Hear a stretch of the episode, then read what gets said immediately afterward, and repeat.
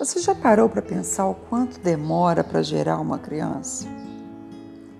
Se analisarmos a perfeição de cada parte do bebê e ainda a complexidade de um ser humano, você acabará concordando que durou o tempo certo.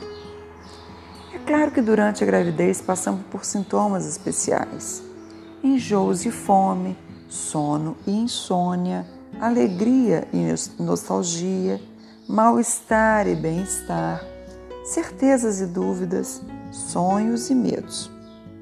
Porém, cada sintoma é esquecido mediante a simples lembrança do ser que há por vir. Nove meses é muito tempo, mas vale a pena esperar por algo tão querido e desejado. Nascer antes do tempo? Nem pensar. Fazemos questão de esperar o tempo certo para que nasça perfeito. Assim também é a gestação de uma vitória, de uma resposta ou de uma bênção que pedimos a Deus.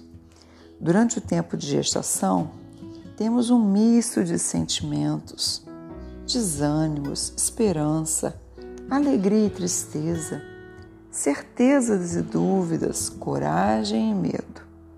Mas quem se arriscaria a receber algo antes do tempo? Suas consequências com certeza não seriam as melhores.